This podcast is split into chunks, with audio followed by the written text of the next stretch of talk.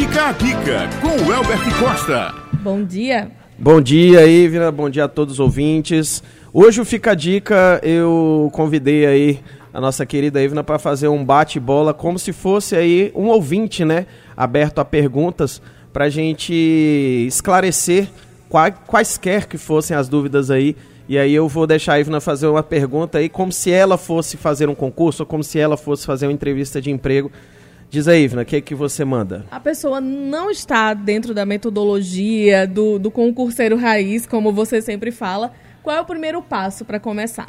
Então, você que está em casa, você que quer começar a estudar, o primeiro passo é começar devagar, né? Começar com pequenos movimentos na direção aí do que você almeja. Não dá para se transformar num concurseiro raiz da noite pro dia. Então você começa como um concurseiro Nutella, que a gente brinca, né? E aí o concurseiro Nutella, ele começa com pequenas ações.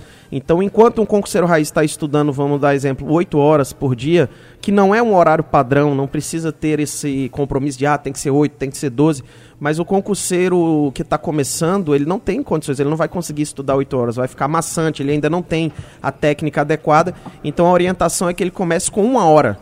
Estude uma hora por dia. Ah, não dou conta nem de uma hora. Estude meia hora. Mas o importante é estudar pelo menos que seja um tempinho no dia para que aquilo comece a fazer parte do seu dia a dia. Selecione materiais práticos, fáceis, comece resolvendo algumas questões.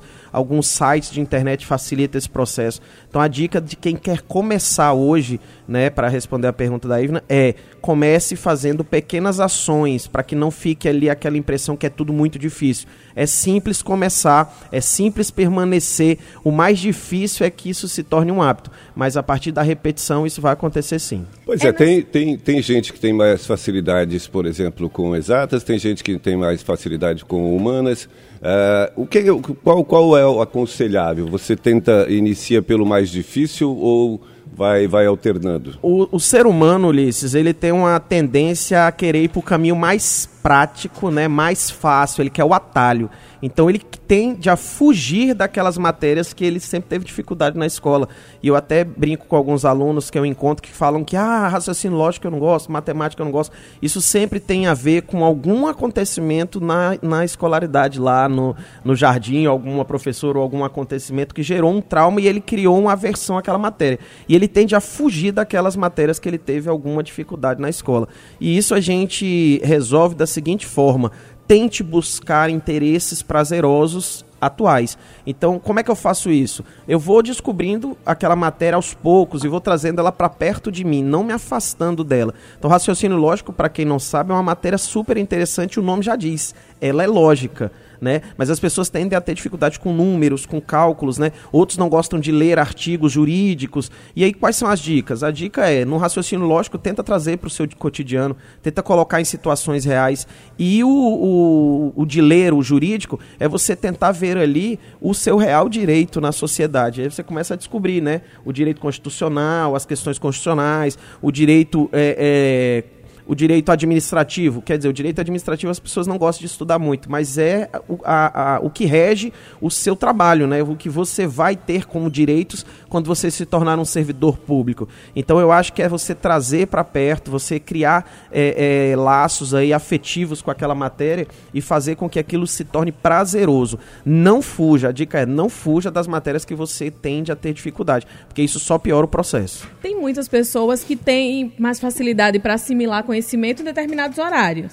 Pessoas que conseguem estudar a noite inteira, por exemplo, e gente que só consegue estudar de dia. É importante respeitar isso também, né? Muito boa a sua colocação, Ivna, que é o seguinte, somos todos diferentes. Né? Às vezes as pessoas tentam criar padrões e fazer rótulos de ah, você tem que dormir tal hora, você tem que estudar tantas horas.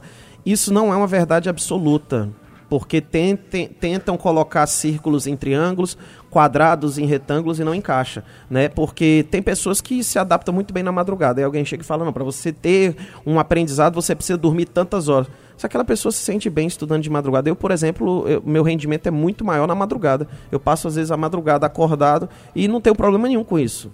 Ah, mas isso é indicado? Não estou indicando isso. Mas eu me sinto bem. Se tem outras pessoas que se sentem bem e não veem um prejuízo nisso, por que não fazê-lo? Então é quando você se sente mais à vontade. O melhor horário é aquele horário que você se sente à vontade. E principalmente sentar num birô para estudar tem que ser um movimento de prazer, não de dor.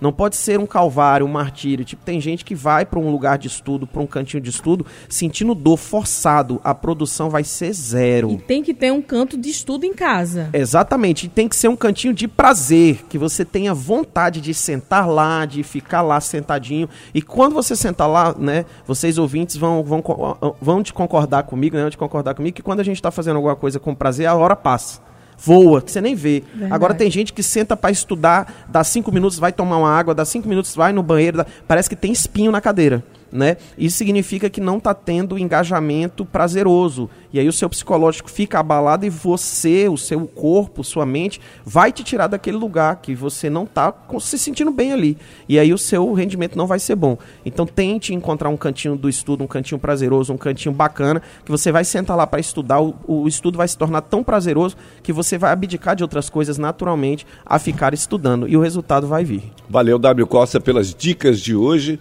né, minha, minha querida Ivira? Muito obrigada. Até a próxima. Até a próxima quarta-feira. Muito obrigado a todos, tenham um bom dia e fica a dica aí. Valeu.